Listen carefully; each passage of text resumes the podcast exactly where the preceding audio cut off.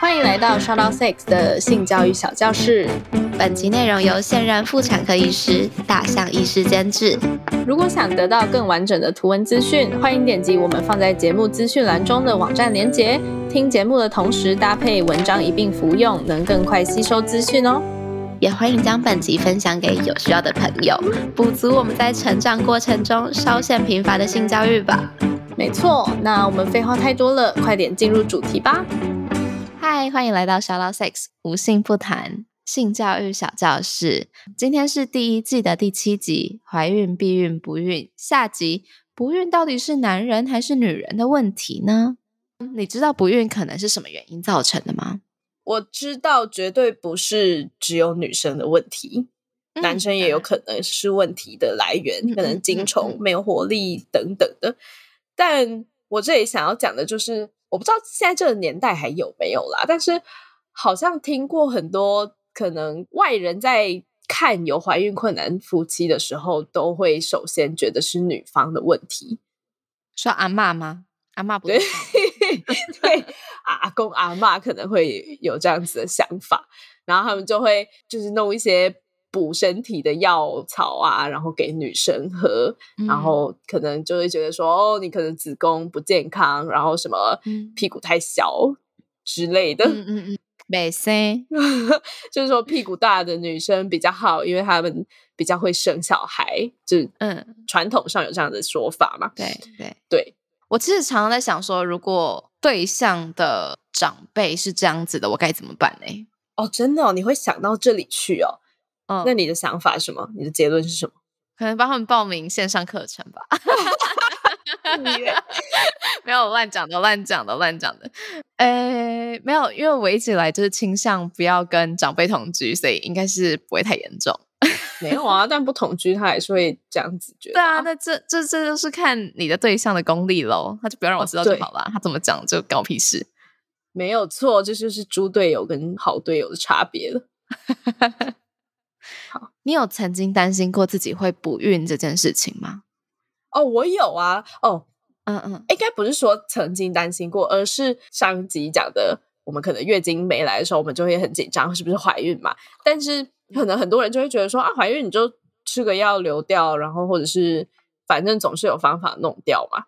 但我觉得大家不知道的是，当你做这个动作，很可能会影响你未来的身体健康，甚至是怀孕的能力。你知道这件事吗？嗯，知道。我们之前有录过啊。对，我们在主系列的第第三十集，还蛮之前的集数，我们有邀请到艾丽来跟我们分享她。怀孕不小心怀孕，然后去拿掉的这个故事经验，对，然后那时候就有提到说，哎，其实不是单纯拿掉这么简单的一件事，因为它当然看你用什么样的方式啦，那你用不同的方式去把的小孩拿掉。可能会有不一样的副作用跟后遗症，但不管怎么样，他们都是对你的身体有伤害的，而且伤害的部分就是你的子宫嘛。毕竟，因为受精卵着床的地方就是子宫，嗯，对，所以这才会导致我对于怀孕这件事有这么大的恐惧。在我这个年纪，当我不想怀孕的时候，因为我有这个计划，我未来有生小孩的计划，我觉得这在我的人生蓝图里面。对，那如果我今天不小心怀孕了，我总得可能要考虑把它拿掉，但这件事就会造成我未来的一些风险嘛，所以这是这才是我在当月经来的时候会觉得很恐慌的最主要的原因。很多人可能不知道，尤其是我觉得男性可能不不清楚这件事。嗯，对，那我觉得这个就是，当然我也不能怪他们啦，我觉得这是整个系统性性教育的。问题就是因为我们的性教育很常倾向说，哦，你就是你就是要戴套，你就是要戴套，你就是要戴套，你不戴套就是会怀孕。然后他就讲到这里结束，他也不会告诉你说，如果你怀孕之后你拿掉会发生什么事。嗯哼，就是我觉得，如果说我们的性教育会变成说，哎，你要小心，因为你如果怀孕了，要做什么样的措施，然后会导致你未来什么样的风险，所以你要避孕。这样子的话。我觉得大家的接受度会会比较高。那我自己也是，其实到了做小老 sex，然后去查这些资料之后，我才有比较意识到这件事的。所以我觉得不能怪大家说不清楚啊，然后可能就很单纯的想说怀孕就拿掉就好啦。嗯，对，所以我希望我们可以至少教导到一部分的人这个观念，这样。嗯嗯嗯，好，那我们这一集就会聊更多关于怀孕、避孕与不孕，我们就接着听下去吧。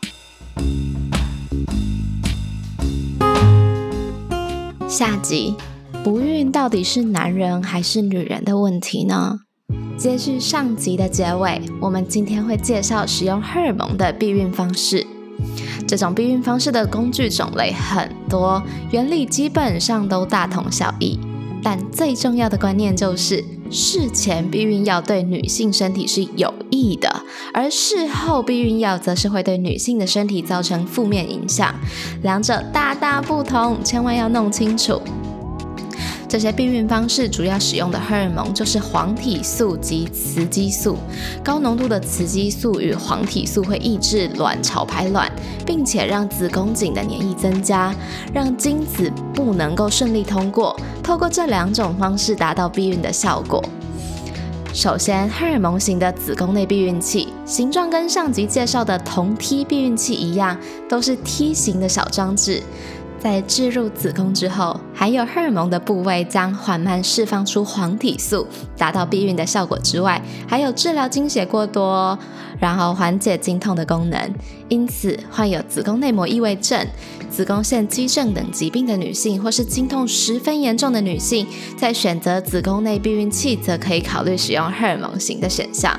那么，关于子宫相关的疾病介绍，可以参观性教育小教室第一季第六集常见妇科相关疾病。跟荷尔蒙型的子宫内避孕器一样，事前避孕药啊、避孕环、避孕贴片、避孕针，都是利用了不同载体，将能够影响排卵及子宫环境的适量黄体激素、雌激素，以每天平均分配、缓慢速度注入女性的体内。这些避孕方式啊，除了能够有效避孕之外，都还能够使月经周期规律，改善经痛的症状，使经血量减少，甚至还有降低卵巢癌及子宫内膜膜。癌发生的几率，不少人就会担心，那我长期使用荷尔蒙药物会不会导致不孕的情形呢？在这边可以跟大家拍胸脯，跟大家说，不会，一百 percent 不会。如果有计划要怀孕，只要停止使用药物，体内的状况就会恢复了，绝对不会导致不孕。如果真的不孕，那也不会是药物的问题，要找出双方本身潜在的原因，可能会导致不孕的情形，会在等一下跟大家介绍到哦。其中，事前避孕药大概是这类型避孕方式之中，在台湾最常见的了。事前避孕药为口服药物，必须每天定时服用，吃二十一天之后停七天，以二十八天作为一个规律的循环。如果有依照规定按时服用药物，则避孕有效率可以达到九十九 percent 以上。要注意，事前避孕药需要连续服用一段时间才会开始有避孕的效果，不是我现在吃就现在就有效。如果服用期间有漏吃的情况，则需要依照使用说明重新开始服用的周期。详细服用方式，请务必参考药盒内附的使用说明书。事前避孕药毕竟是依赖荷尔蒙影响的功能，因此服用后可能会产生一些副作用，例如性欲改变、体型改变、肤质改变、晕眩、想吐等等。但确切会有什么样的副作用，是因人而异的。只有真的试过，才知道自己会不会有这些副作用。虽然事前避孕药是处方药，但基本上在台湾的药局都能够自行购买事前避孕药服用，也有好几个牌子能够做选择。主要差异的剂量上的调配，剂量不同，引起的副作用也会不同。如果不确定自己适合什么样的牌子，可以先咨询妇产科医师，了解身体情形后再做选择。而如果服用了某个牌子的事前避孕药产生不适感，也不用太过沮丧。情况允许的话，可以多试试不同的牌子，探索适合自己的事前避孕药。那么避孕环也是透过释放激素达到避孕效果。跟荷尔蒙型子宫内避孕器不同的地方是，避孕环是个具有弹性、透明的圆圈环，圆圈外围直径大约是五公分左右。放置于阴道内，借由阴道壁的黏膜吸收激素，并且能够自行放置，不需要透过医师协助。一个避孕环的有效周期大概是三周，在月经第一到五天则一日放置避孕环后，于三周后的相同时间取出，休息一周，也就是月经来的那一周啦，后再放入一个全新的避孕环。如果未来有计划怀孕，只需要将避孕环取出，等待月经来潮过后即可开始备孕了。避孕贴片也一样。透过将含有荷尔蒙的药物做成贴片，贴在女性的腹部、手臂等处，经由皮下吸收贴片吸释放出的荷尔蒙，达到避孕效果。每片贴片的药效可持续一周，每周只需要更换一个新的贴片，贴三周后一样休息一周，如此进入周期循环。至于避孕针，则是以打针的方式将荷尔蒙注射进女性体内。不同的药剂含有的荷尔蒙不尽相同，可维持的期限也不一样。基本上注射后需要经过一段时间，大概是十四天才会有效果。无论是哪种药剂的避孕针，都必须要经过妇产科医师进行评估后施打。以上介绍的借由荷尔蒙控制女性生殖系统功能的避孕方式，因为涉及到荷尔蒙的改变，而荷尔蒙是个全身交互影响的东西，所以建议在正式开始使用前，可以的话都先咨商妇产科医师的意见，了解每种方式的利与弊，再去评估哪个比较适合自己哦。最后，最后要介绍到这一个荷尔蒙避孕方式，服用后比较容易造成女性身体的身体负担，例如头晕、恶心、呕吐、乱经等等。因此建议只在需要挽救、避免怀孕的可能性的时候再使用，平时没事不要随意使用。它就是所谓的事后避孕药。也被称为紧急避孕药。事后避孕药又有两种，第一代事后避孕药是高剂量的黄体素，高剂量的用意是在短时间内影响排卵。以迅速达到避孕的效果，必须在该次性行为发生后的七十二小时内服用，十二小时内效果是最好的，越晚服用则效果越差。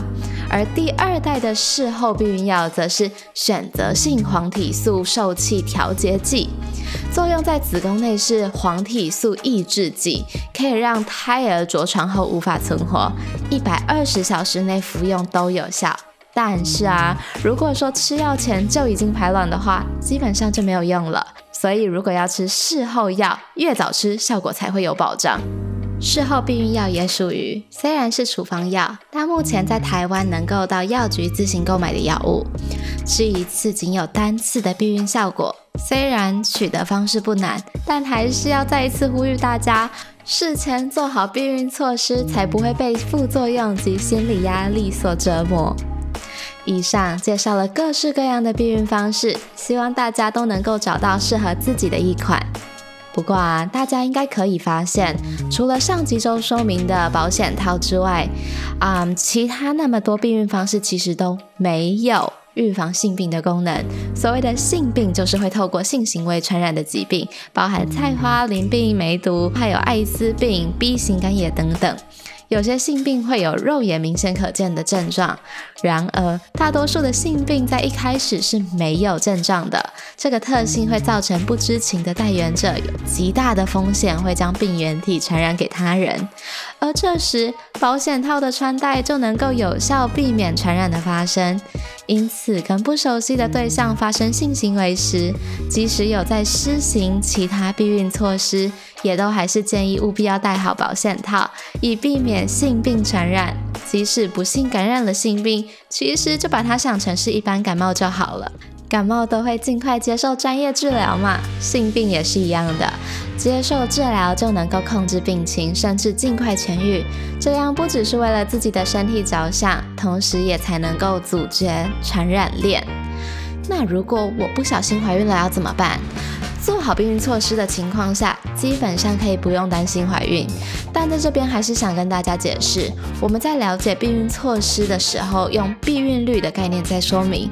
但几率的定义，就算只有一 percent，还是有发生的机会。因此，如果不小心怀孕，但情况不允许生育，该怎么办呢？如果孕期还没有到一定的程度，我们可以选择终止怀孕。终止怀孕就是俗称的堕胎、人工流产、人工引产，也是指一样的事情。当然，人工流产在现代还有很多很多的争议，但我们这里单纯就身体医学的角度来介绍这件事情，至少让各位女性知道，情况允许的话，我们是拥有自己身体的掌控自由的。人工流产基本上分为两种，一种是用药物达到目的，一种则是用手术达到目的。至于要使用哪一种方式，是依据决定进行人工流产当下在怀孕的哪一周而决定的。一般来说，怀孕十周内做人工流产最为适合，越早做越简单，安全性也相对较高，流产后的恢复时间也较短。反之，胎儿越大，堕胎风险越高，对于孕妇身体影响也越大。所以，人工流产适合进行的时间是怀孕二十四周以内。在怀孕的四十九天内可以进行药物流产，超过周数越多越容易失败。使用前先使用超音波确认为子宫内怀孕，如果是子宫外孕的情况就无法使用药物流产了。而如果胎儿过大，则在药物流产后还是需要动手术将残余的胚胎取出。若怀孕周期已经超过七周，则需要考虑使用手术将胚胎给取出。手术流产也有不同的做法，这边就不多介绍，详细会依照胎儿大小以及身体状况由专业医师进行评估。比起认识人工流产方式，更重要的是大家必须了解，无论使用哪一种方式进行人工流产，都有可能会并发子宫颈损伤。剧烈痉挛、阴道大量出血、细菌感染等症状，而这些症状则有可能会导致未来不易怀孕或其他身体健康问题，更不用说是多次进行人工流产了，很有可能会造成日后的习惯性流产、早产及其他妇科疾病，严重者甚至会导致不孕。这就是为什么我们要一直呼吁做好避孕措施的原因。或许大家知道，就算怀孕也有方式能够将胎儿拿掉，但大家不知道的是，这么做会对身体带来什么样的伤害，甚至影响到日后的生育计划。这才是我们在没有计划怀孕时，必须必须必须做好避孕措施的最根本原因。好，那什么原因会导致不孕呢？最后讲到不孕，刚刚说多次人工流产会导致不孕是自己能够避免的情况，但还是有许多是我们无法自行控制的不孕因素。这时我们就需要借助医生的协助了。关于不孕最重要的观念是，不孕的原因有很多种，可能发生在男性身上，也可能发生在女性身上。因此，当发现不孕症状的时候，男女都需要接受检查。男性有可能的因素是。一、精液异常，例如精子数目减少、形状异常或活动力弱；二、睾丸的制造精子功能有障碍；三、输精管功能异常；四、性功能障碍，例如阳痿早泄或无法射精等等。而女性有可能的因素则有：一、排卵功能异常，荷尔蒙失调，卵巢剩余，卵子很少；二、子宫颈黏液分泌异常，使精子无法顺利进入子宫腔内。三、子宫腔结构异常，子宫内膜功能异常。四、输卵管因发炎或感染造成粘连或阻塞。五、其他腹腔内因素，例如子宫内膜异位症或骨盆腔卵巢输卵管感染粘连。六、父母染色体异常。七、本身内分泌疾病等等等。正常情况下，若超过一年以上未采取避孕措施，而还是没有怀孕，就应该接受检查，并从医学专业上进行可能的治疗措施。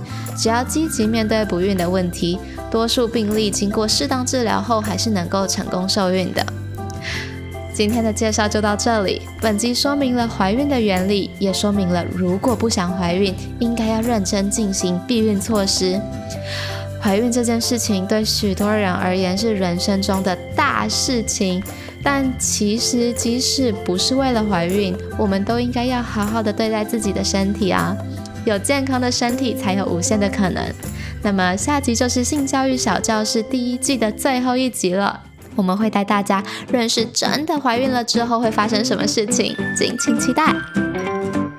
呼，终于结束了。如果你觉得我们的节目内容对你有帮助的话，欢迎直接订阅我们的电子报，节目内容会定期自动送到你的面前，还可以得到其他第一手消息哦。然后啊，每个主题都有好多好多细节。我们的节目其实只截取简单易懂，而且是大家都应该要知道的部分说明。如果对更多更专业的内容有兴趣，也可以去询问我们的节目监制大象医生哦。传送门请见资讯栏。是的，那毕竟我们制作这样的内容也是花了很多时间查找资料，以及跟医师做确认。所以如果你行有余力，而且觉得我们的节目对你有所帮助的话，可以考虑走内我们，让更好的内容能够稳定持续的产出。好的，那下一集我们聊什么呢？你知道简会音是什么意思吗？我不知道，那是什么意思？我今天才刚看到网络上的文章，是说。生产的时候呢，有时候会因为宝宝的头太大，然后可能没有办法阴道可能没有办法扩张到可以让它顺利出来的地步，所以就会稍微剪一下你呃阴道口跟肛门中间的那个地方。好痛哦，我头皮一下很麻。